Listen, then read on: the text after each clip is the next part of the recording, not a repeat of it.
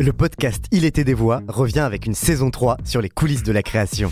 Je suis Christophe Payette et je m'intéresse depuis longtemps à la création. En interrogeant des artistes, clés de lecture de notre époque, on va explorer cette saison l'art des mots d'un point de vue féministe, l'art sonore à l'écoute du vivant, le renouveau de l'enquête à suspense ou encore le grand retour de la fête et de la culture club en France. Ce podcast, imaginé par la Gaieté Lyrique et le Paris Podcast Festival, est enregistré chaque mois en public à la Gaieté Lyrique, puis à retrouver sur toutes les plateformes de streaming. I, Franklin Delano Roosevelt, do solemnly swear that I will faithfully execute the office of President of the United States and will, to the best of my ability, preserve, protect, and defend the Constitution of the United States. So help me God.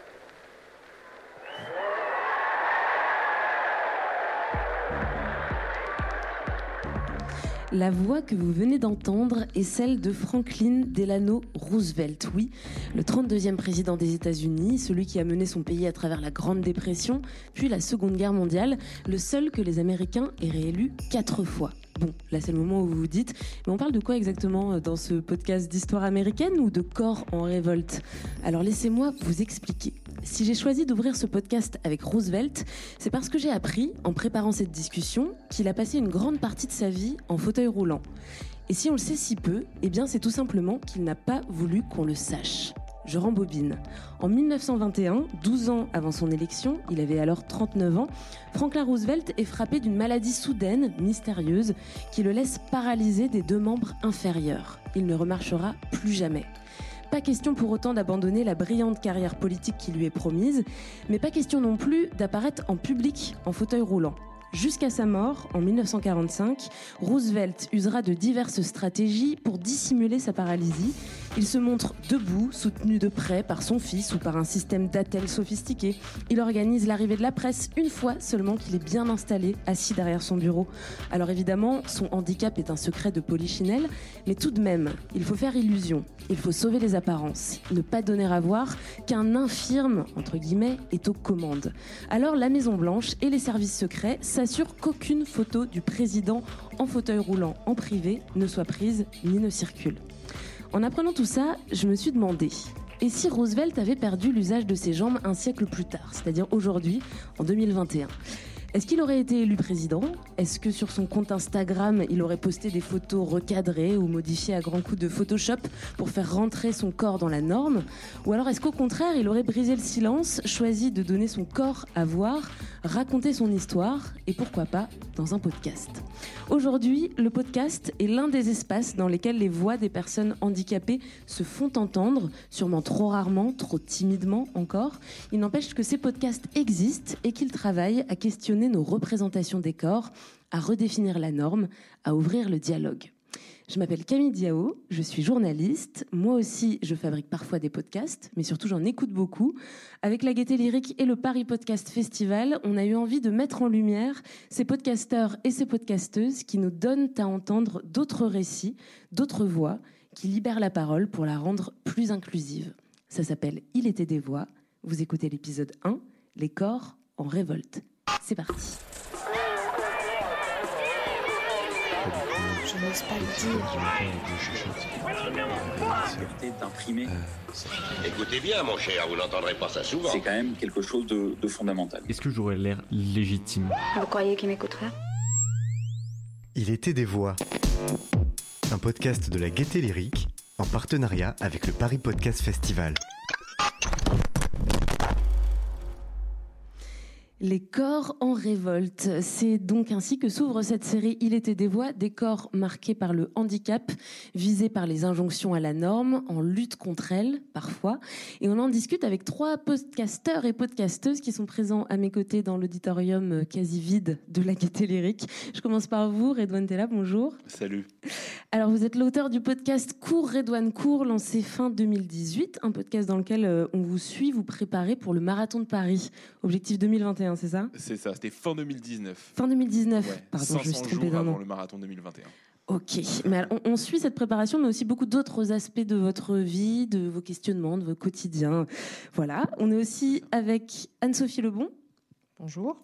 Bonjour Anne-Sophie, vous êtes l'autrice de Nous Autres, un documentaire euh, sonore en deux parties qui a été diffusé en janvier 2020 dans Programme B, euh, le podcast de Binge Audio. Pour ce, pour ce documentaire, vous avez rencontré six personnes en situation de handicap ainsi que leurs proches dans la région de Marseille, je crois. Exactement, dans le sud-est. Ouais. Pierre Le Damani, bonjour. Bonjour. Et merci d'être avec nous. Vous êtes le créateur du PPP Podcast, une série en six épisodes, un format assez court de cinq minutes, euh, que vous présentez comme un podcast d'introspection sur le bégaiement. C'est ça. Pour finir, à distance, nous recevons depuis Marseille Elena Chamorro. Bonjour. Bonjour. Alors vous, vous êtes la cofondatrice du CLÉ, le collectif Lutte et Handicap pour l'égalité et l'émancipation. C'est un collectif de militants et militantes handicapés contre le validisme et qui inscrit leur combat dans, enfin qui inscrivent leur combat dans une optique intersectionnelle. J'ai bien résumé? Vous avez très bien résumé, oui. Super. Alors, avant d'entamer la discussion et l'échange entre vous tous, je vous propose, puisqu'il est question de podcast dans ce podcast, euh, bah, de commencer par écouter des podcasts. Il était des voix. Bon, j'ai toujours rêvé que ma vie ce soit une série américaine, donc je vais commencer comme ça. Précédemment, dans Cour et Cour. Parce que c'est une longue histoire, Cour et Cour. Ça a commencé il y a un an, le 28 novembre 2019. Je me suis lancé dans un projet un peu fou. Courir le marathon. En étant handicapé. Je suis hémiplégique. J'ai une hémiplégie du côté droit. Ça veut dire que concrètement, la partie droite de mon corps ne bouge pas aussi bien que la partie gauche. Et en plus de ça, je suis obèse. Au début de la préparation, je pesais 115 kilos. Bonjour, Juliette Binoche. Oui, Est-ce que vous pourriez me décrire euh, Olivier? Assayas en Assayas quelques mots. En quelques mots, oui. C'est quelqu'un de vous. Quand on est bègue, on s'habitue à ce genre de scène. Et je ne parle pas du fait de se faire couper la parole par Juliette Binoche, mais juste de se faire couper la parole. Nous, les bègues, on se doute qu'il n'est pas facile pour un fluent de faire la différence entre un bègue et juste quelqu'un de lent. Ah oui, fluent, c'est le mot qu'on utilise pour parler des personnes non bègues. C'est vous, quoi. À 15 ans, ça allait mieux parce que j'ai eu aussi la musique qui m'a permis, ça a changé beaucoup ma vie. Voilà, j'ai eu un référence formidable, le tout premier que je connais, il s'appelle euh, Franck Sarboni, je l'oublierai jamais. Ça a été l'un des tout premiers référents qui m'a aidé le tout premier fois que je suis arrivé au CPS. Il avait la, sagesse, il avait la patience. Je me suis aperçu que je chantais bien. Et après, j'ai enregistré donc la, toute première chanson de ma carrière, qui a débuté ma carrière. Accord perdu, de Grégory Marchal. J'ai repris et j'ai fait un album, un CD.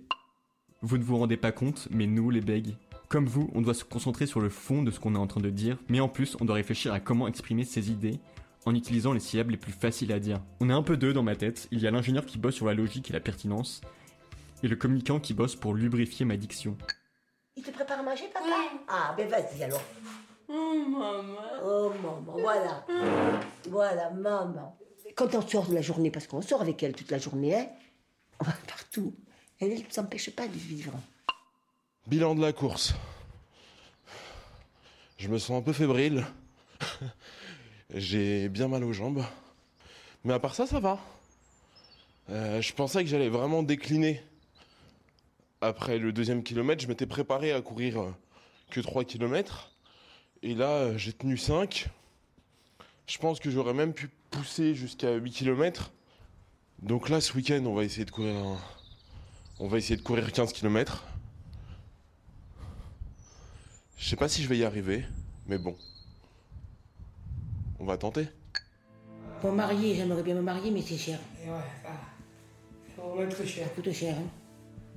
Moi, j'ai juste pour porter son nom, j'ai dit, bon, c'est pas grave. hein. Dans est- fiançailles, c'est pareil. hein. La bague, elle est au doigt, là. Non, ça, je te une bague et voilà. hein. Si on se fiance. Bientôt. Bientôt. Moi, je dis rien, mais je, je sais ce que je vais prendre. Et moi, je te un bracelet, je sais pas. On va voir. J'ai une idée. Mais je dis rien. Et là, euh, euh, je ne vais pas parler de la retraite, mais moi, je sais où je vais Je aller. vais finir mes vieux jours avec, avec, avec lui. hein. Voilà. Non, c'est pareil, non, non, non. Oh. Ah non, ça non, non. non, non, non. Ah non, non, Ça non. non. Je dis, non, non, non, je dis, Ça non. je finis ma vie, tous les ensemble. Et voilà donc une petite collection euh, d'extraits de ces trois podcasts, Redouane, le PPP podcast et nous autres. Alors on en est où, Redouane, de cette euh, préparation? Je crois que ça a été un peu plus compliqué que prévu avec le, une, ce qu'on appelle une pandémie mondiale. un Ouais, ça a été un peu compliqué. Donc le marathon est décalé. À la base, il devait avoir lieu euh, en avril prochain. Finalement, il est décalé euh, en octobre. Et puis en plus, avec les, les confinements successifs, bah, j'ai dû euh, un peu limiter la course. Et, euh, mais j'avance bien. A priori, j'étais, je devais me préparer à, à courir un, un semi-marathon là très prochainement. Mais bon, j'ai eu euh, une crise d'appendicite qui m'a qui m'a stoppé. Et euh, mais on va on va tout faire pour se remettre en, en selle et, et le courir très prochainement. Alors raconte-nous un petit peu comment est né déjà ce défi, cette envie de, de courir un marathon et pourquoi en faire un podcast? Bah, moi, dès le départ, en réalité, ça, a toujours été un projet médiatique. Parce que j'avais envie de me confronter à mon corps. Euh, le titre du podcast aujourd'hui, c'est Les corps en révolte. Bah, moi, j'avais pas envie que mon corps soit en révolte, justement, parce qu'il a toujours été en révolte, mon corps. Il a toujours décidé à ma place. Et là, pour une fois, j'avais envie de reprendre le dessus. J'avais envie de le mater. Et je pense que à travers euh, ce, ce défi, euh, le marathon, c'était aussi un moyen de, de faire face à mon handicap. Parce que moi, mon handicap, je le vois pas au quotidien. J'ai tendance à l'oublier parce que je peux quasiment tout faire. Je fais juste euh, un peu moins bien côté droit. La course, c'est le seul moment où, euh, où je prends conscience de mon handicap. Je trouvais que médiatiquement, créer un récit autour de cette confrontation, de cette prise de conscience, bah, ça pouvait être intéressant. J'avais vraiment envie de, de créer un espace de, de représentation pour les personnes handicapées. Et je trouvais que ce, projet un peu fou, euh, courir le marathon, avec un défi qui est déjà euh, assez inaccessible, même pour les personnes valides, et ben ça me permettait au moins de, faire face à la réalité de mon corps, parce que là, je peux pas tricher. On reviendra d'ailleurs sur ces questions de, représentation un petit peu plus tard euh, dans le podcast. Je me tourne vers vous, Anne-Sophie Lebon. On a entendu trois extraits des deux épisodes de Nous Autres. Qui sont les personnes qu'on a entendues rapidement? Alors, on a entendu Kevin, euh, qui est un jeune homme de 21 ans qui, euh, en fait, habite dans un foyer pour euh, adultes.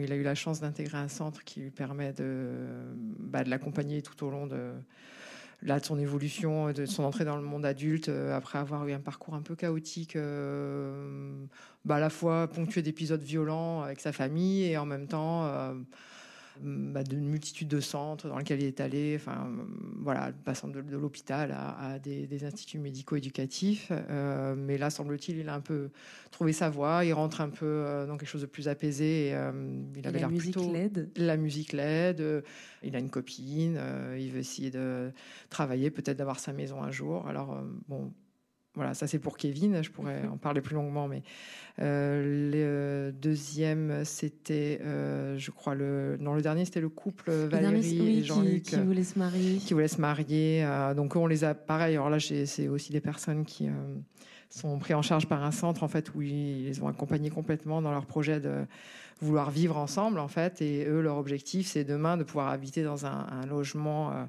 ordinaire, en fait, à l'extérieur. Ils ont encore beaucoup d'in- d'incertitudes et beaucoup de craintes euh, sur ce que ça implique. Là, ils se sentent encore en sécurité. euh, mais en tout cas, voilà, ils ont pu euh, mener à bien ce projet-là et, et trouver leur équilibre comme ça. Donc, voilà, on peut aussi être en situation de handicap et avoir un, bah, un projet de fonder euh, un foyer, une famille. euh, voilà. Mhm. Ce qui est intéressant dans, dans ce documentaire, nous autres, c'est que les six personnes à qui vous avez tendu le micro, finalement, le handicap n'est jamais le sujet de, de, de votre podcast.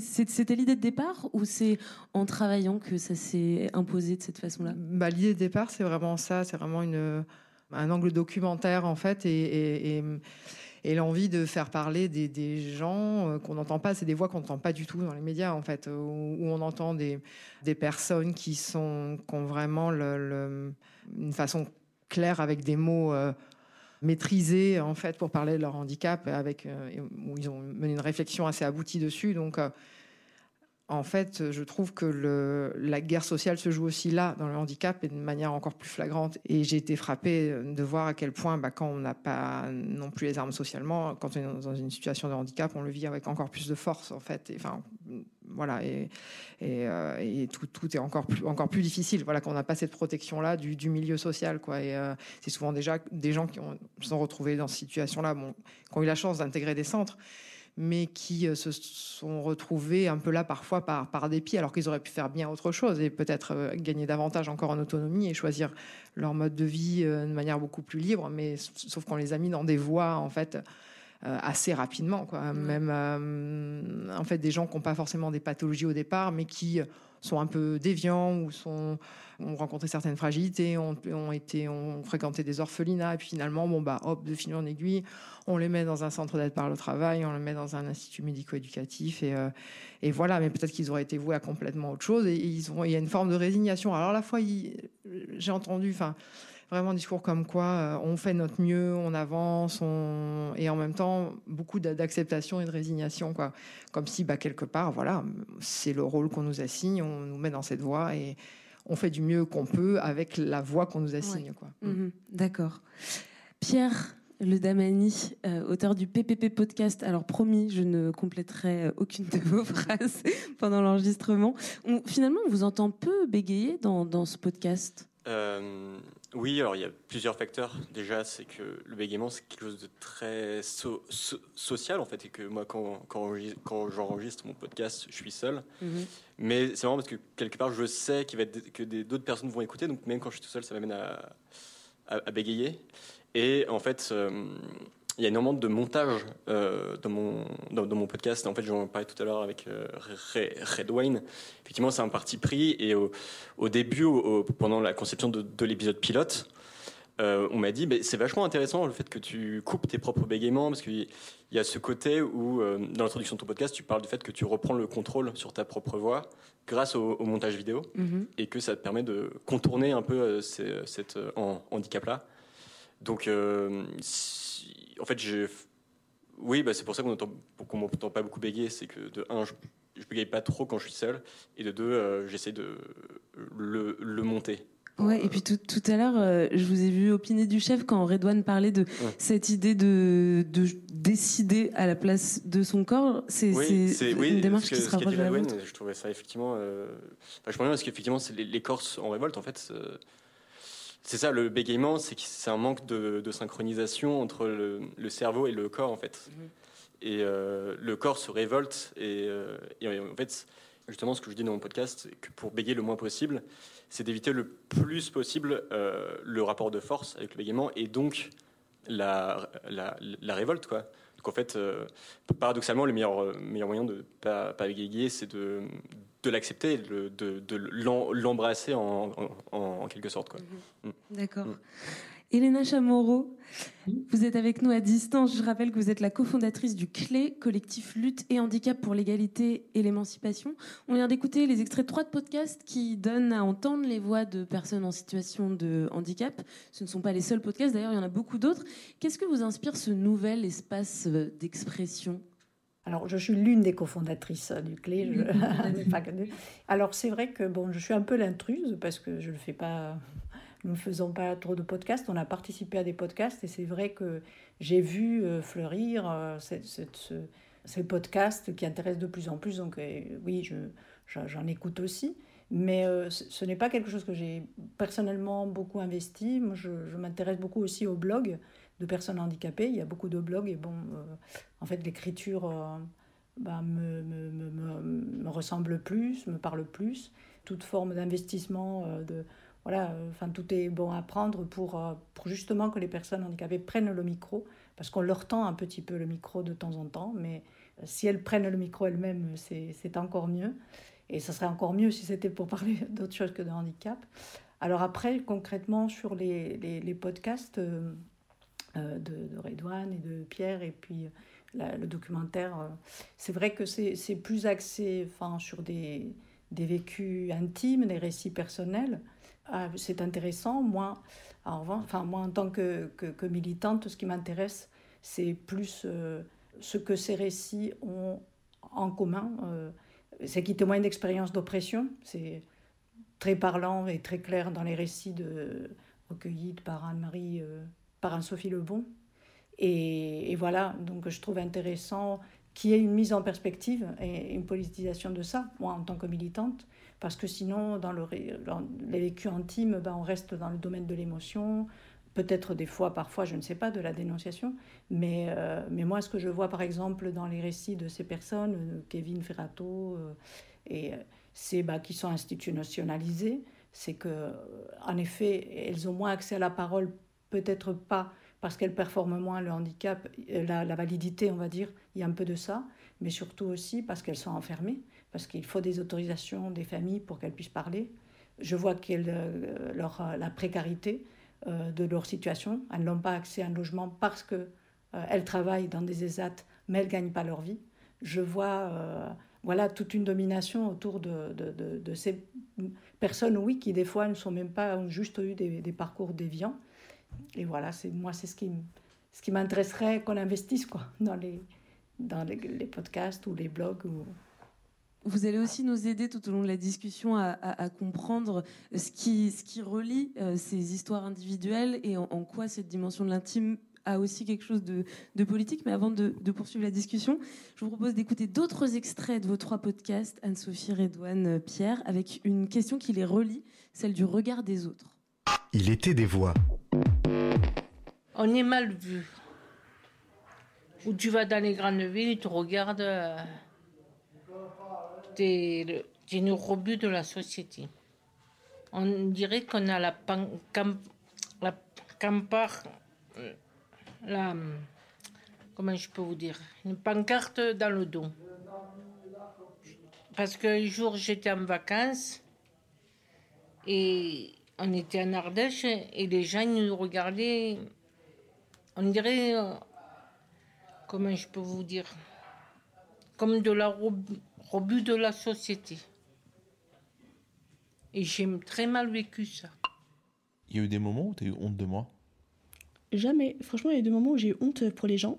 il y a plein plein de moments où j'ai eu honte pour les gens. Mais honte de toi, jamais. Avec le temps, on s'habitue à certains types de réactions des fluents qu'on classe inconsciemment dans plusieurs catégories. Il y a ceux qui vont spontanément imiter le bégaiement, parfois en rigolant, ce qui me fera rigoler en signe de complicité, mais qui ne sera rien d'autre que le symptôme d'un profond désespoir face à mon impuissance sur le contrôle de ma propre voix.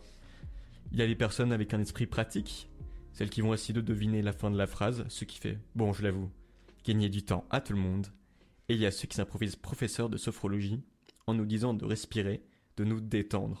Ne dites pas ça, ça me met encore plus la pression. Essayez de vous détendre Essayez-vous pour voir Vous avez déjà essayé de vous détendre? Non, car c'est illusoire je me suis rendu compte que j'avais pas spécialement envie de perdre du poids.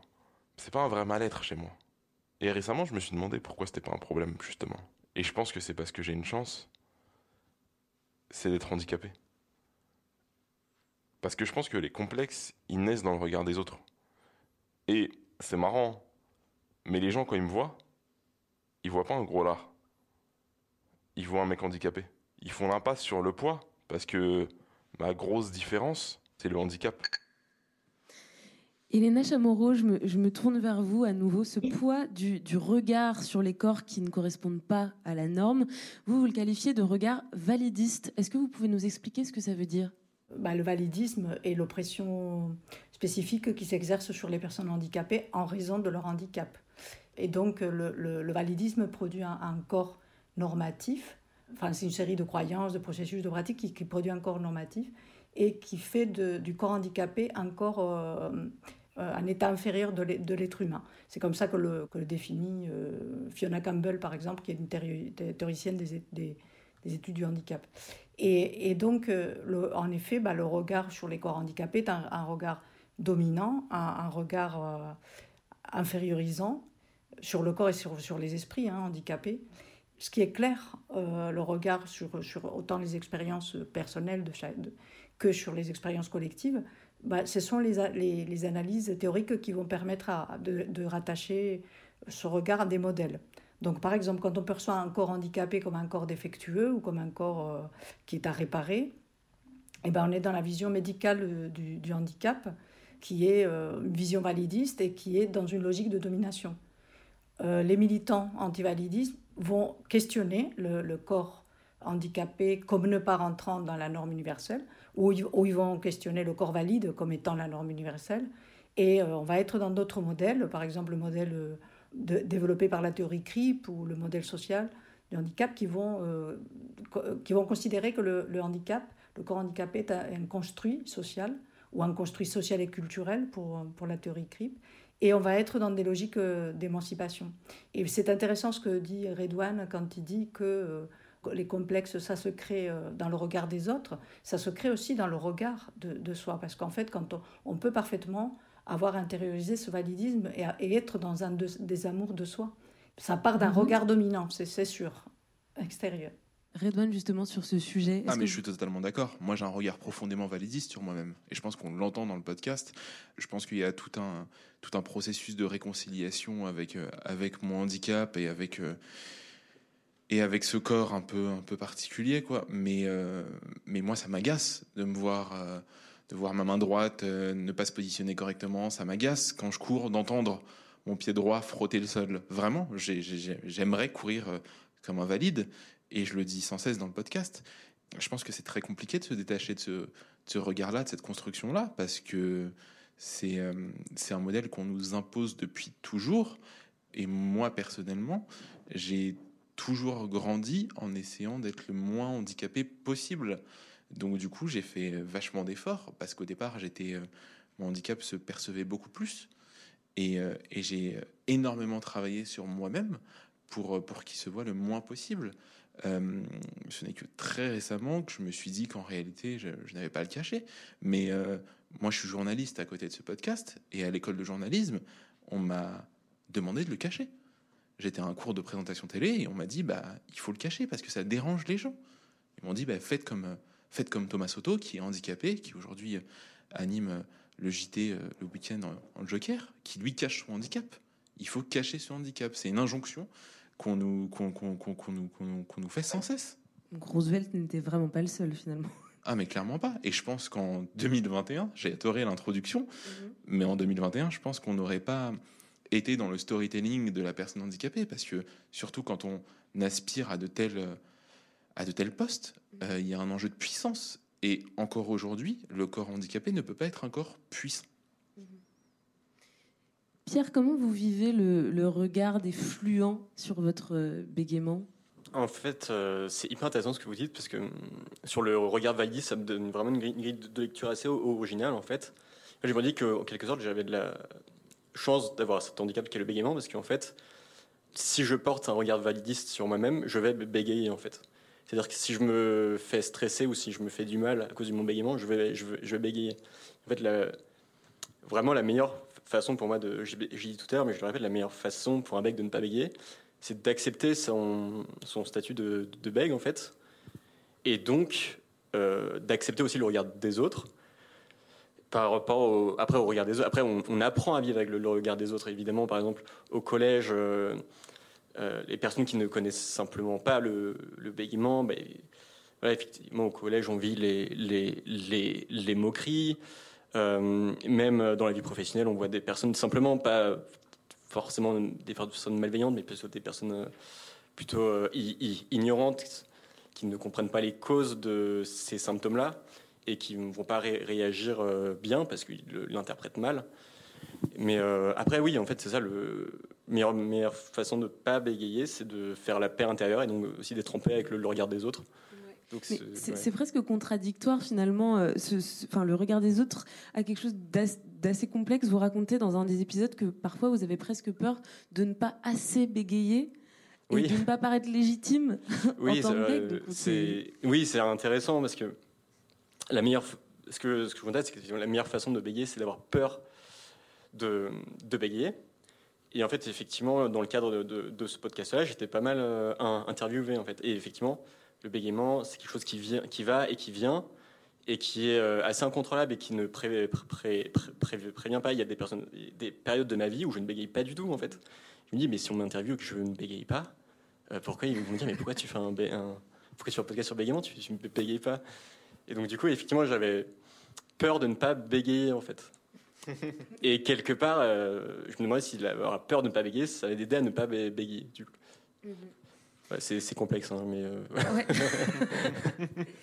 Anne-Sophie Lebon, alors vous, vous êtes valide. Comment est-ce que vous avez positionné votre regard quand vous êtes allé euh, interviewer, poser des questions aux six personnes en situation de handicap que vous avez euh, rencontrées? Vous dites que dans le premier épisode que vous êtes arrivé avec des idées reçues finalement. Mm, Bah, je pense qu'on a, Oui, je connaissais pas forcément ce, ce, ce monde-là et, le- et les centres, en fait. euh. Donc, je suis arrivée sûrement avec mes, oui, mes, mes, mes stéréotypes. euh, voilà, le, le, le type d'handicapé, voilà, qui euh, peut-être euh, bah, une, une hémiplégie, j'en sais rien, parle, s'exprime pas forcément bien, etc. Et en fait, ça n'existe pas en tant que tel. C'est-à-dire que le handicap, c'est très vaste. Euh, moi, je suis valide aujourd'hui, peut-être que demain, je le serai pas, ou temporairement, et puis je peux redevenir valide, etc. Enfin, ça veut pas dire grand-chose finalement, puisque on a l'impression que c'est euh, une communauté comme ça, euh, marginale, euh, qui n'existe pas, d'ailleurs, parce qu'on ne les voit pas, mais en fait, ça concerne quand même 12 millions de personnes en France, plus toutes les personnes qui gravitent autour qui sont également concernées par ça. On sait qu'au cours d'une vie, c'est une personne sur deux qui sera concernée par le handicap, donc c'est pas du tout marginal en fait. Donc euh, oui, oui, je suis arrivée avec mes, mes idées reçues, mais je suis en fait, euh, j'ai vu bah, à quel point voilà, ce, handicap, pouvait- les situations pouvaient être vraiment diverses. En fait, le fait de, cacher euh, et de marginaliser ces personnes était aussi un symptôme de notre société qui, euh, qui ne veut pas voir, qui exclut. Et c'est le symptôme de l'ignorance, comme disait Pierre, en fait. hein, euh, cette, cette ignorance généralisée, cette volonté de ne pas voir. Et ça porte, en fait, en soi le- la reproduction de ces handicaps, finalement. Puisque tant qu'on ne voudra pas voir, tant qu'on voudra exclure, euh, on produira aussi du handicap. Et ça pose la question de savoir dans quelle mesure la société, euh, en soi, crée euh, aussi le handicap Mhm. en rejetant. Parfois, enfin, la société détourne le regard et puis parfois aussi, euh, il, il y a ces, ces regards au contraire qui scrutent, qui se permettent de, de regarder, de fixer. Redouane, dans le podcast, vous dites que vous préférez qu'on vienne vous aborder, et vous, vous, vous parlez frontalement de votre handicap plutôt que de percevoir des regards en coin. euh. C'est Oh. c'est un sujet que vous abordez avec votre femme? Ouais, parce qu'en plus, moi, j'ai un, j'ai un handicap qui ne se voit pas tout de suite. Je suis pas en fauteuil roulant, je suis pas malvoyant, donc du coup, il y a toujours des regards curieux. Mais pourquoi il se tient comme ça? Pourquoi il est, ainsi? C'est bizarre. Euh, Et ouais, je préférerais, moi, j'ai, j'ai aucun problème à la discussion. J'ai pas honte de mon handicap, mais par contre, ouais, le, le regard curieux au loin, c'est quelque chose qui, qui, qui oppresse parce que ça nous renvoie au handicap sans qu'il y ait euh, forcément une discussion qui peut libérer et puis euh, et puis la discussion permet l'échange et on est on est égalité là où euh, quand on a un regard curieux on a le sentiment d'être euh, en dessous de la personne qui nous regarde parce que on se sent on se sent tout d'un coup pas normal. Et pour quelqu'un comme moi qui ne qui n'a pas ce sentiment là au quotidien euh, c'est assez terrible Alors, ce, regard euh, validiste, il se nourrit de la non-représentation des corps handicapés dans l'espace médiatique, dans les produits culturels, mais surtout, il produit de mauvaises représentations de ces corps, des figures euh, figées, stéréotypées, un peu trop manichéennes ou systématiques. Pierre Le Damani, c'est un questionnement, celui de la représentation, qui traverse tout le PPP podcast. Il y a même un épisode qui est consacré tout entier à la représentation des bègues dans les fictions. Je vous propose d'en écouter quelques morceaux choisis. Il était des voix. Le premier beg que j'ai vu au cinéma, c'était le professeur Quirrell dans Harry Potter. Non, c'est impossible. Rogue, voulez-vous... Oui. Il faisait un bon coupable, n'est-ce pas? À côté de lui, qui aurait pu soupçonner le pauvre bégayant professeur J'ai été victime de harcèlement scolaire de la part du corps professoral. À cause de mon bégayement, l'institutrice m'avait pris en grippe. J'en porte encore les stigmates, car chaque jour elle me tirait les oreilles. Parce que François Bayrou, c'est un peu notre dieu à nous les bègues. Lui, il a tué le game des problèmes d'élocution. Au départ, il avait un bégaiement aigu. Maintenant, il fait des discours au calme devant les 30 partisans du modem, sans aucun blocage, aucune hésitation, et avec une fluidité et un charisme fulgurant. J'ai remarqué que dans les films, les bègues reviennent souvent avec des critères communs, présentés comme des personnages timides, névrosés et introvertis, mais surtout fragiles. Et puis, il y a eu la série qui a rendu les bègues cool et forts. Ouais, ouais, ouais, ouais, are you kidding me, Morty? You're gonna try to take the high road on this one? You, you, you're a little creep, Morty. You, you're, you're, you're, you're just a little creepy creep person. Cette série a été une révélation et un soulagement pour moi, à la fois en tant que spectateur, mais aussi en tant que bègue. Dans Rick Morty, les deux personnages assument leur bégaiement à 100%. Tellement qu'ils semblent ne pas en avoir conscience, avec des personnalités complexes alternant entre extravertis et introvertis. Dans cette série, les personnages font corps avec leur bégaiement à un tel point qu'ils ne le mentionnent jamais alors qu'il est omniprésent dans la série. En tout cas, ce que je constate, c'est que de plus en plus de médias se saisissent du sujet du bégaiement. Et plus on en parle, plus les gens auront les clés pour comprendre ce qui se passe dans, dans notre tête de bègue.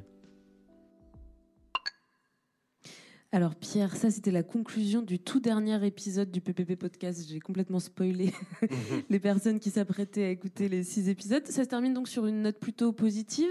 Les choses avancent en termes de représentation des becs dans les fictions, euh, dans les médias, dans la pop culture. Mmh, ouais, ouais, c'est. Alors cette année, bah, après, je sais pas, c'est pas, je sais pas si c'est parce que avec mes travaux de recherche, j'ai l'impression que c'était plus médiatisé parce que je voyais plus de médias sur le sujet. Mais effectivement, j'ai vu euh, cette année qu'il y avait pas mal de. Notamment, il y, a, il y, a, eu une personnalité qui a un peu buzzé cette année, donc c'était Valentin Reiner, un humoriste qui a gagné ou qui est arrivé deuxième à Incroyable Talent. Et euh, ça, ça, vraiment, il a, beaucoup, beaucoup de personnes en parlaient, il a été interviewé dans, dans beaucoup de médias, etc. Et euh, même, je vois que dans les films, il y a de plus en plus de personnages bègues, ou alors c'est peut-être une impression. Et puis, bon, voilà, il y a le, aussi un, film incroyable pour les bègues, c'est le, le, discours d'un roi, où, euh, effectivement, dans cet épisode où je parle de la pop culture, on, il y a, ce qui est intéressant, c'est l'interprétation d'un bègue, où il y a vraiment des personnes, on sent qu'ils ne travaillent pas trop leur sujet et qui vont juste se contenter de répéter une syllabe. Et par exemple, dans le discours d'un roi, c'est Colin Firth qui a eu un Oscar grâce à son rôle. On voit qu'il s'est vraiment intéressé au, au-delà des apparences à l'aspect psychologique et ce qui se passe vraiment dans la tête au moment où on bégaye, quoi. Et avec les, les blocages et toutes les nuances, etc. Et euh, j'ai l'impression que oui, les bègues sont de plus en plus représentés, de mieux en mieux représentés. Après, euh, voilà, tout est toujours euh, perfectible. Mais en tout cas, oui, il y a de très bons mé médias, enfin des, des productions qui, qui, en parlent. Elena Chamorro, est-ce est qu'on peut en dire autant euh, d'autres formes de handicap? Est-ce que les représentations s'améliorent?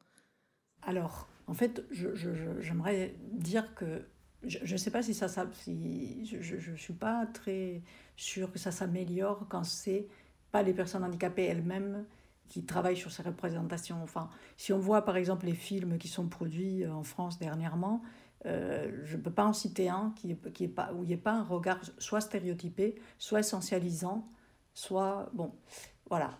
Je ne suis pas si optimiste, peut-être parce que nous, on s'attache à dénoncer ce qui ne va pas, je ne sais pas. Et on trouve rarement des choses qui nous plaisent, qui vont... Euh, bon, là, on a vu par exemple le Clip Camp, mais euh, on ne peut pas parler de représentation vraiment. C'est, juste un, un, documentaire qui témoigne euh, de, de, la lutte des personnes handicapées dans les pays en, en, aux États-Unis dans les années 70. Mais en fait, en général, ce qu'il faut dire, c'est que les narrations sur les personnes handicapées, bon, déjà, elles sont essentialisées, hein, elles sont là pour parler de, leur handicap, et après, les narrations sont assez figées et assez réduites. Et bon, les plus connues, c'est soit celles qui racontent le handicap comme tragédie, donc en rattachant le handicap à la vision médicale du handicap, ou alors comme dépassement de soi. C'est vraiment les deux euh, narrations les plus courantes. Et euh, donc là, le dépassement de soi, on est dans l'image du handicapé héros. Voilà. Donc euh, ces représentations stéréotypées sont en plus souvent accompagnées de termes et d'expressions figées quand on en parle, par exemple, dans, dans les journaux, dans les médias. Et ces, ces expressions récurrentes et figées aussi, elles participent à entretenir et à renforcer un certain stéréotype, un certain regard. Par exemple, euh, pour donner un exemple, enfin, le catalogue d'expressions est assez réduit. Sur le site du Clé, on a par exemple un tableau euh, voilà, vous avez par exemple pour le handicap tragédie, vous allez voir des expressions qui reviennent souvent comme clouer sur un fauteuil, euh, épreuve, courage, euh, oublier le handicap, ou associé au, handicap dépassement de soi, vous allez avoir extraordinaire, surmonter son handicap, euh, le handicap devient une force.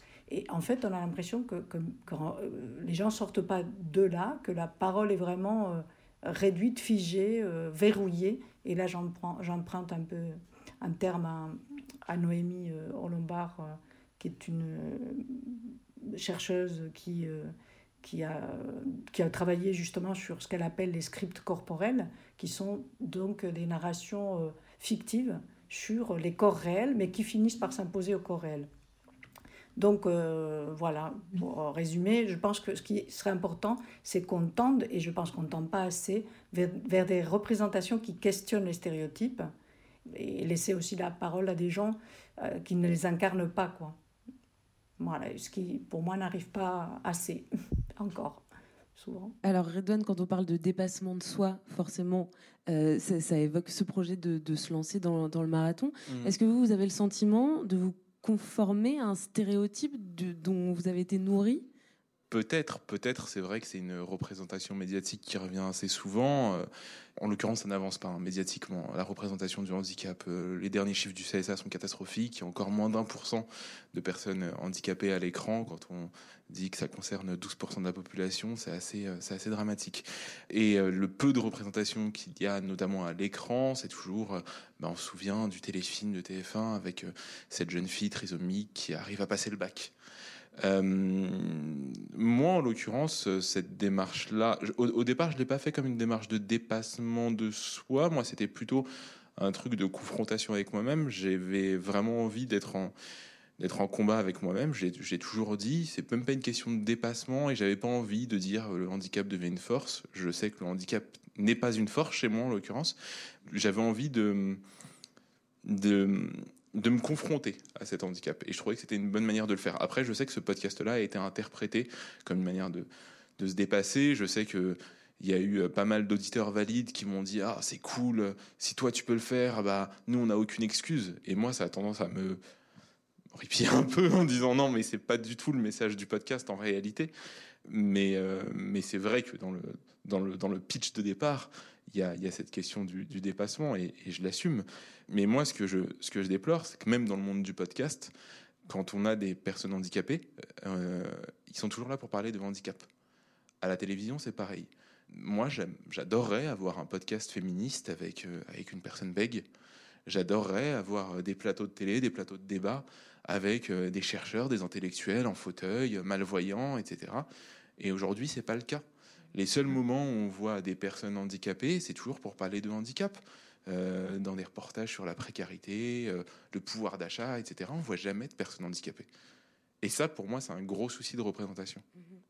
Anne-Sophie, quand les, personnes que vous avez rencontrées, vous leur faites parler, enfin, elles parlent d'amour, de relations familiales, de, soucis du quotidien. C'est ça que vous avez essayé de faire, justement, proposer d'autres types de représentations, sortir un peu de ces figures euh, un peu stéréotypées de la personne handicapée dans les médias? Euh, ouais, déjà leur, euh, leur donner la parole et puis montrer qu'effectivement, c'est des préoccupations euh, qui sont tout à fait communes euh, aux, aux, valides, en fait, qu'elles essaient de s'en sortir et que souvent c'est plus compliqué quand il s'agit de faire un, un, prêt à la banque ou de payer des études à son enfant, en fait. Euh, et ça, on le dit pas. On a l'impression qu'ils sont là, qu'ils perçoivent une allocation, qu'ils sont une sorte de passivité, euh, alors qu'en fait, ils essaient aussi de, bah voilà, d'essayer de joindre les, deux bouts en fin de mois et, euh, construire et construire leur vie en fait. Et alors il y a la prise de parole dont parlait Elena Chamorro. ça, c'est quelque chose de tout à fait récent dans ce qu'ils essaient de faire, en tout cas dans les centres où euh, il y a des nouvelles instances qui sont créées pour essayer de donner la parole. Mais en fait, souvent, les, familles sont encore très, très présentes et on a du mal à, laisser la parole directement aux personnes en situation de, de handicap, que ce soit euh, voilà, comme ça au sein de centres ou dans des associations ou dans toute autre euh, structure de la vie, de la vie sociale, publique. classique quoi en fait et bon faut quand même rappeler que en termes de représentation, le droit de vote pour euh, les majeurs euh, sous tutelle euh, est effectif depuis l'année dernière. Donc, ils ont, certains ont pu voter pour ceux qui pouvaient s'emparer du matériel électoral que depuis l'année dernière, ce qui est quand même hallucinant dans le pays des droits de l'homme, je pense. Effectivement, on considérait jusqu'à l'année dernière qu'ils n'étaient pas en capacité de, se forger un avis et de, participer au processus électoral. Alors on va écouter une dernière salve d'extraits de vos trois podcasts qui se rejoignent sur un, autre point important, cette idée que les corps handicapés n'ont pas forcément besoin d'être soignés, qu'ils ne sont pas incapables, bien au contraire. Je te l'ai dit, mais tu n'as pas écouté. Il était des voix Les souvenirs de la mémoire, ils sont très présents, c'est-à-dire j'ai une bizarre mémoire, enfin quand même assez sélective, mais euh, par exemple je me, souviens euh, comme si c'était tout à l'heure euh, de l'environnement, mais très, de façon très très détaillée, de l'appartement dans lequel j'ai vécu de 0 à 2 ans. Donc j'ai une mémoire qui est extrêmement précise sur, sur, des, sur ce qui est visuel auditif, euh, sur des odeurs, des choses comme ça. Par contre, il n'y a pas de gens dans ma mémoire. Si le bégaiement m'a beaucoup incité à m'apaiser, la blessure narcissique qu'il m'a infligée m'a toujours poussé à m'y confronter. Aujourd'hui, je concède que pendant ma vie, je me suis constamment mis dans des situations qui me poussaient à faire face au bégaiement. Au début, c'était assez soft. Je faisais des petits rôles dans des pièces de théâtre, au collège et au lycée. Je m'en sortais plutôt bien, en fait le bégaiement est très personnel. Et au théâtre, nous jouons un personnage. Ce qui aide à moins bégayer, je suppose. En seconde, je me suis retrouvé dans une situation compliquée. Beg est nul à l'école. Ni ma parole, ni mon cerveau n'avaient l'air de bien fonctionner. J'étais mauvais sur le fond et sur la forme. Ça m'a poussé à reprendre le contrôle. Pour commencer, je suis allé en classe prépa, où j'avais plusieurs euros blancs par semaine, complètement sous pression. Et là, je ne pouvais pas me cacher derrière un personnage. Ça m'a vraiment poussé à prendre des mesures. On m'a dit, hein. Bah, avec ton handicap, tu peux pas faire de basket. Bah, j'ai fait du basket. J'ai jamais laissé quiconque euh, dicter ce que j'avais envie de faire. Ni les autres, ni mon corps. C'est pour ça que je me suis lancé dans ce projet. Je sais que mon corps me dit à longueur de temps, tu peux pas courir le marathon. Mais je l'emmerde. C'est moi qui décide. Je suis très manuel, donc ça me dérange pas. Je peux monter des, des petites choses très minutieuses, très petites. Il n'y a pas de problème, ça, ça c'est c'est bagatelle pour moi. C'est de l'amusement parce que plus c'est petit, plus je me régale. Je perds pas mon temps parce que j'aime le travail que je fais. Non, franchement, je, t'ai pris comme ça et pour moi, c'est, ça fait partie de toi. Et je, peux, tu sais quoi, je peux même pas t'imaginer sans handicap. Tellement pour moi, c'est devenu naturel. C'est ce que je dis toujours. hein. Je pense que sans handicap, je suis plus du tout la même personne. J'ai plus la même confiance, j'ai plus le même rapport aux autres. Donc ouais, il fait, il fait, il fait partie de moi, c'est comme ça. Si demain on, on me disait qu'il y avait une méthode miracle pour l'enlever, euh, je sais même pas si, si je l'appliquerais. Ah, c'est vrai, tu resterais comme ça? Comme tu l'as toujours été? Moi, je crois. Bah, t'as raison. t'as raison, moi j'aime bien ta démarche euh, nonchalante là. ça donne du flow. Alors Redouane, je précise que c'est votre femme, Asia, qu'on entend régulièrement dans le podcast et qui est en train de, de, de discuter euh, avec vous. Tout à l'heure, euh, vous nous disiez que votre euh, handicap vous empêchait de faire certaines choses, mais finalement, là, on vous entend expliquer que vous, vous ne vous en sépareriez pas si vous en aviez l'occasion. Non, parce qu'il me définit en partie. J'ai mis du temps à, à l'assumer, à, à l'accepter, mais euh, alors que par ailleurs, j'ai aucun mal à, à assumer mes autres parts d'identité, mais, euh, mais c'est vrai que cette euh, partie de moi-même, j'ai mis, j'ai mis un peu plus de temps à l'assumer, mais euh, elle fait partie de moi, m'a construit. Moi, je suis handicapé de naissance, donc euh, je me vois pas autrement. Et je vous dis pas que c'est facile. Je, c'est au quotidien, je vous dis, moi, j'ai un regard validiste hein, sur moi-même. Mais, euh, mais sans handicap, je serais pas le même. Donc, euh, donc non, non, non, ça fait, ça fait partie de moi. Et cette lutte euh, intérieure fait aussi partie de moi. Elena Chamorro, quand Redouane dit qu'il a un, un regard validiste euh, sur lui-même, comme- comment on fait, à votre avis, pour justement se, se détacher de ça, sortir de, de ce re- regard validiste intériorisé? Après, bon, ça c'est une question, enfin c'est de, de, de soi à soi, hein. mais euh, on peut collectivement aussi euh, analyser, voir quels sont, quel est le construit derrière ça, social et culturel, qui, euh, qui, qui, qui crée, euh, euh, ben, je, je pense, une espèce de désamour de soi qui est un cheminement pour, pour chacun de- d'entre nous, parce que on se construit, et il a raison, Redouane, de dire comme ça, dès qu'on enfin, on est éduqué comme ça à à tendre à avoir un corps valide, à avoir un idéal de corps valide. Comme enfin, et là, je pense encore à, aux, aux apports aussi de, de, de- de la, de la recherche et des militants. Et je pense à, à, justement à Mac, à Mac Ru- Ruhe, qui est le, le, théoricien, euh, le théoricien dont j'ai parlé tout à l'heure, qui a théorisé la théorie CRIP, et qui parle, euh, lui, de validité obligatoire, en fait, et de contrainte à la, à la validité. En fait, il se base sur, euh, sur des thèses développées par, par les féministes, par Butler, qui, qui disent que, que le, les normes de féminité, les normes de, pardon, de, de, hétérosexualité sont plus euh, prescriptives que descriptives.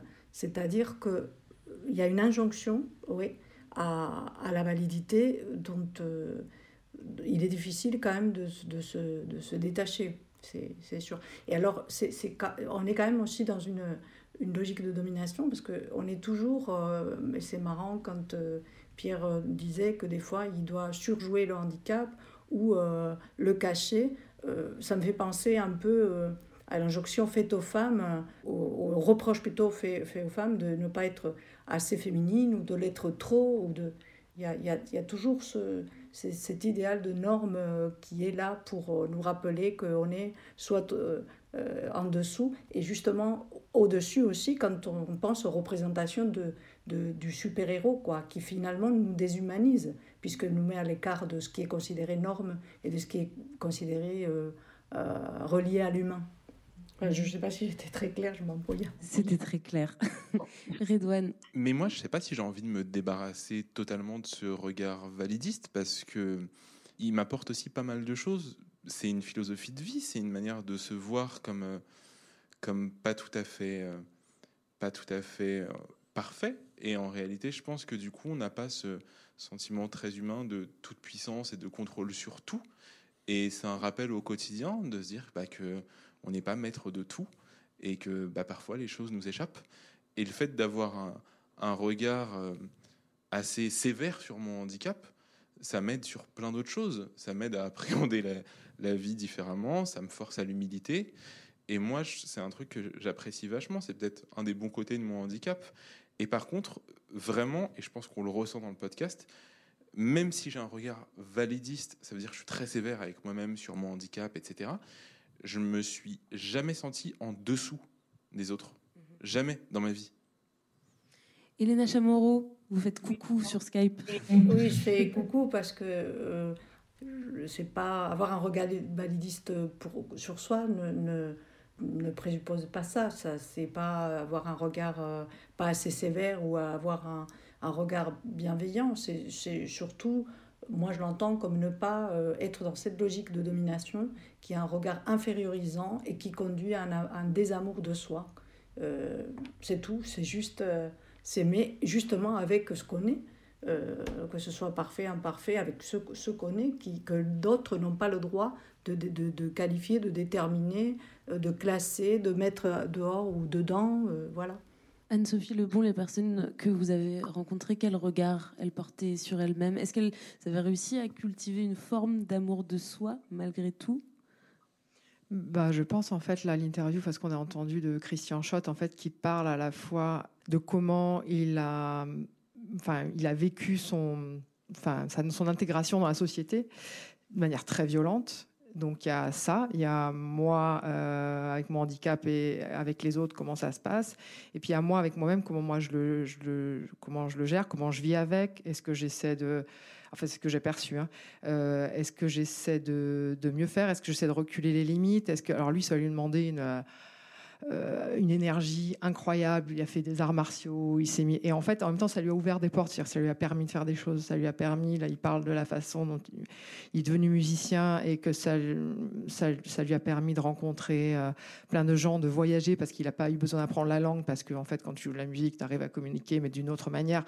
Voilà, et il explique que c'est une lutte permanente, qu'il n'a pas pu faire autrement, parce qu'il n'aurait pas vécu de la même façon, et que il, là, il sent en même temps que son corps vieillit, son corps le rattrape voilà, que c'est un combat permanent, mais qu'il est obligé de mener, quoi. Qu'il n'aurait pas eu la même vie du tout s'il n'avait pas fait ça, quoi. Euh, effectivement, quoi. Donc il y a vraiment deux dimensions. Ça, effectivement, la société, comment comment elle t'accueille, comment elle te perçoit, et puis toi, avec euh, ton handicap, euh, comment tu t'en débrouilles et ce que, ce que tu as la conviction qu'il faut que tu fasses, quoi. Pierre, il nous reste une petite minute. Est-ce que vous avez quelque chose à rajouter? Envie de dire Oui, je, réfléchissais à, à, quelque chose sur le fait que effectivement, il y avait quelque chose de assez euh, ambigu sur le regard valide, sur ce côté de euh, transformer ces frustrations de notre handicap en, force. Et mais moi, effectivement, je, suis un peu, je sais pas trop où me situer. C'est que il y, a, ce truc où effectivement j'ai essayé de transformer toute cette frustration en force pour euh, dépasser mes limites, entre guillemets. Mais il y a cette question de mais pourquoi je dépasse mes limites? Est-ce que je fais ça pour moi, pour faire des choses qui me plaisent? Ou est-ce que justement c'est pour me rapprocher de ce qu'on appelle la, la norme, en fait? C'est, un peu ça la problématique, je trouve, de savoir de est-ce qu'on fait ça pour. euh, est-ce qu'on se dépasse pour soi ou est-ce finalement est-ce qu'on se dépasse pour se rapprocher de la norme et donc du regard d'un. avoir une sorte de regard euh, validiste euh, sur soi, quoi. Et vous avez trouvé une réponse? Bah après la question, c'est- après la question, c'est est-ce que je suis au quotidien, je suis, je suis heureux et oui. Donc euh, la question serait plutôt euh, que finalement tout ça, ça m'apportait plus de bien que, que de mal. Mais c'est ça. Est-ce que je fais ça pour moi ou est-ce que je me place finalement en situation de, de- dominer entre guillemets pour reprendre les, les termes qui ont été employés euh, avant. Quoi. Très bien. Alors, il nous reste cinq euh, minutes et avant de conclure, et ces minutes, on avait envie de les consacrer à un échange avec le public. Bon, euh, conditions sanitaires obligent, l'auditorium de la Gaîté Lyrique est à peu près vide, mais on a demandé aux auditeurs de nous poser des questions, enfin de vous poser des questions, à vous, nos invités, en avance, en nous envoyant des notes vocales. Et on va les écouter tout de suite. Ça dérange? Non, non, je t'écoute. Il était des voix, un podcast de la Gaieté Lyrique en partenariat avec le Paris Podcast Festival. Bonjour la gaieté lyrique. Euh, alors ma question porte sur la visibilisation des corps dans la mode. Euh, Est-ce que vous pensez que ce soit problématique que la mode s'empare des corps handicapés plutôt moteurs dans une mouvance qui peut paraître être un effet de mode, malgré les effets bénéfiques en termes de visibilité de ces corps? Alors, c'était une question de, Bertie qui, pose un peu la question de où situe la frontière entre une démarche inclusive de la part de l'industrie de la mode ou un geste de, bonne conscience. Je ne sais pas s'il y a un équivalent du greenwashing euh, en matière de, handicap, mais qui souhaite euh, répondre à Elena, Elena Chamorro? Je vous laisse répondre à Bertie. En effet, euh, on revient de nouveau à la question qu'on s'est posée tout à l'heure. Est-ce qu'il vaut mieux une absence de représentation ou de mauvaise re- représentation? Et il est vrai que, bien souvent, euh, la présence de personnes handicapées euh, est, euh, bon, enfin, on peut l'apercevoir comme des tokens qui sont là pour, pour en effet faire du creep washing. Ce serait le terme que les anglo-saxons, qui ont réfléchi beaucoup plus que nous en France, emploient pour, pour dire voilà, qu'on se sert des personnes handicapées pour donner une bonne image de marque. Je pense qu'il faut voir ce qu'il y a derrière chaque démarche. On ne peut pas dire la mode fait. Il faudrait voir chaque pub, chaque, de quelle façon la démarche est faite. Quoi. Je ne pense pas qu'il y ait une, euh, une particularité au monde de la mode de, de faire du greenwashing ou pas. Euh, moi, je pense que c'est quand même une avancée qu'il y ait des, personnes représentées, à nous de, de veiller à ce que ces représentations ne nous desservent pas et qu'on ne soit pas encore dans ces stéréotypes euh, qui, au, au fond, nous desservent, quoi, parce qu'ils nous enferment. Mais qu'est-ce que c'est qu'une bonne démarche Du coup, qu'est-ce que serait, si on prend l'exemple du milieu de la mode, qu'une bonne démarche de représentation? En, gros, une bonne dé- démarche, c'est, enfin, pour moi, je n'ai pas trop réfléchi à la mode en, particulier, mais déjà, toutes les, les- moi, je sais qu'il y a eu un moment où, dans la sensibilisation, enfin, on mettait allez, un, défilé de, de personnes handicapées, toutes regroupées, et c'était le truc fait à part. Mais pourquoi pas voir, par exemple, il y a une Gillian Mercado euh, aux États-Unis qui est devenue, alors je ne sais plus pour quelle firme, je ne suis pas très branchée mode, il y en a, euh, il y a des gens dans le clé qui, qui seraient plus calés que moi, mais qui fait des couvertures, qui est euh, là en même temps, voilà, qui n'est pas dans un défilé dédié ou dans un. Voilà. Ne pas cloisonner. Déjà. Est-ce que quelqu'un veut réagir également sur ce sujet? Sinon, on a une deuxième question. On passe à la deuxième question. C'est celle de Robin. Bonjour. Alors ma question c'était, parmi les personnes en situation de handicap, on trouve des personnes affectées dans leur corps, mais aussi des personnes en décalage au niveau mental, social, affectif ou perceptuel. Ma question serait donc, comment penser l'ensemble de ces situations à partir du terme même de handicap, ou même comment opérer un travail politique et militant avec l'ensemble des personnes concernées? Merci. Redouane. Bah, c'est toute la complexité de la représentation médiatique notamment. Après, je pense qu'il y a des points communs à tous les types de handicap, euh, notamment euh, la perception qu'a la société du handicap, euh, le regard des autres, etc. Et je pense que dans le récit, l'exclusion, on en a parlé tout à l'heure, et je pense que dans le récit médiatique, c'est ça qui doit ressortir. Moi, quand je vois une fiction avec une personne autiste, j'ai aucun rapport avec l'autisme, mais pourtant, sur certains points, bah, je me sens représenté et je m'y reconnais. Et je pense qu'il y a des points de convergence. Après, c'est toute la complexité de la question du handicap, c'est qu'il y, y a, mille façons d'être handicapé, et donc du coup, on sera jamais assez représenté. Pierre, vous, vous en tant que bègue, vous vous reconnaissez sous ce terme handicap déjà? C'est un terme que vous Bah, utilisez? C'est c'est vraiment une bonne question. Euh, tout dépend de comment on définit un, un handicap, quoi. Mais effectivement, euh, là, vous voyez, euh, quand même, je me dis bègue, mais j'ai- a priori, j'ai pas trop de mal à participer à un, un podcast où il faut s'exprimer, etc. Vous dites même demi-fluent. Oui, c'est en fait c'est ça. J'ai un, bégaiement euh, moyen, lé- lé- léger, et pendant la production de ce podcast, ça m'a permis de rencontrer d'autres per- personnes bègues qui sont qui ont vraiment des bégaiements très marqués, où vraiment quotidien c'est un, combat vraiment où chaque prise de parole est vraiment et en plus c'est une autorisatrice parce que la peur de prendre la parole provoque le bégaiement et etc. Moi, effectivement, euh, j'aurais, j'ai du mal à me dire que je me sens euh, handicapé, même si euh, au quotidien c'est une, frustration de parfois ne, ne pas pouvoir euh, s'exprimer co- comme on veut. Mais je me dis par rapport à la charge mentale que d'autres handicaps font subir. euh, moi, je m'en tire plutôt bien. Donc, euh, en fait, tout dépend de comment on, on définit un, un- un- un handicap, en fait. Moi, c'est ça. Est-ce que c'est plus une gêne qu'un handicap? Je, je, je- ouais, j'aurais dû mieux bosser mon, mon sujet, mais je, je- je suis incapable de, de répondre. euh, En fait. Elena Chamorro, je vous laisse conclure très rapidement puisqu'on a presque plus de temps.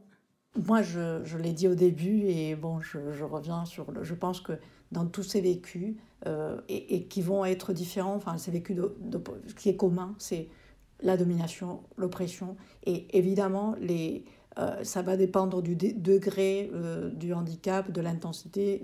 les situations d'oppression, on va les rencontrer plus ou moins. Et il faut comprendre le handicap non pas comme une euh, euh, catégorie biologique, mais comme quelque chose qui se crée dans l'interaction aussi avec des, des, des- de l'environnement. Donc, euh, c'est des situations dont on rentre et dont on sort. C'est sûr que Pierre va être moins handicapé que moi pour prendre, euh, qui soit en fauteuil roulant, pour prendre le train, pour euh, avoir accès à des tas de, de- choses, euh, enfin, qui, voilà, qui doivent être, être accessibles, euh, voilà, euh, sans barrière euh, pour moi, mais euh, sera plus handicapé pour euh, passer un concours, euh, je ne sais pas, où on va euh, demander une, enfin, une certaine fluidité, euh, voilà. Donc pensez moins en termes de, de catégorie biologique que de relation à, à l'environnement qui entoure euh, ces corps. Je te l'ai dit, mais tu n'as pas écouté. Il était des voix. Et ben voilà, ça y est, il est temps de conclure ce premier épisode d'Il était des voix consacré au corps en révolte. Alors un immense merci à nos quatre invités, Anne-Sophie, Pierre, Redouane, Elena à distance. Euh, Redouane, bon courage pour le marathon. Mais merci. S'il a lieu un jour, on espère, on touche du bois. Je, je- je le ferai même tout seul. Ouais. Sinon, ça nous vaudra une saison de, de cours Redouane court en plus. Ah, je vais finir par m'épuiser. Un dernier petit mot quand même pour vous dire qu'au-delà des podcasts dont vous avez entendu des extraits aujourd'hui, nous autres, le PPP Podcast Redouane, il existe beaucoup d'autres productions sur le thème du handicap. Je pense notamment à l'épisode 19 d'un podcast à soi de Charlotte Bien-Aimée, Féminisme et Handicap. Euh, je pense à la série Beau jeune monstre du collectif Waouh sur le bégaiement aussi. Il y a Les Becs parlent sur Arte Radio. Et si vous en avez d'autres à nous recommander, surtout n'hésitez pas à nous faire signe sur les réseaux sociaux. Le prochain épisode d'Il était des voix sera enregistré le 12 février, ici même à la Gaîté Lyrique, et il sera consacré à la question des accents. Voix d'ici et d'ailleurs. On espère très fort qu'on sera en mesure de recevoir du public pour l'enregistrement. Vous pouvez vous inscrire sur le site de la Gaîté, euh, suivre la Gaîté Lyrique et le Paris Podcast Festival sur les réseaux pour être tenu au courant. Je vous dis donc au 12 février, j'espère. Vous venez d'écouter Il était des voix, un podcast de la Gaieté Lyrique en partenariat avec le Paris Podcast Festival. Animation Camille Diao, réalisation Lucie Lossel, production Christophe Paillet pour Sonic, le studio Sonic.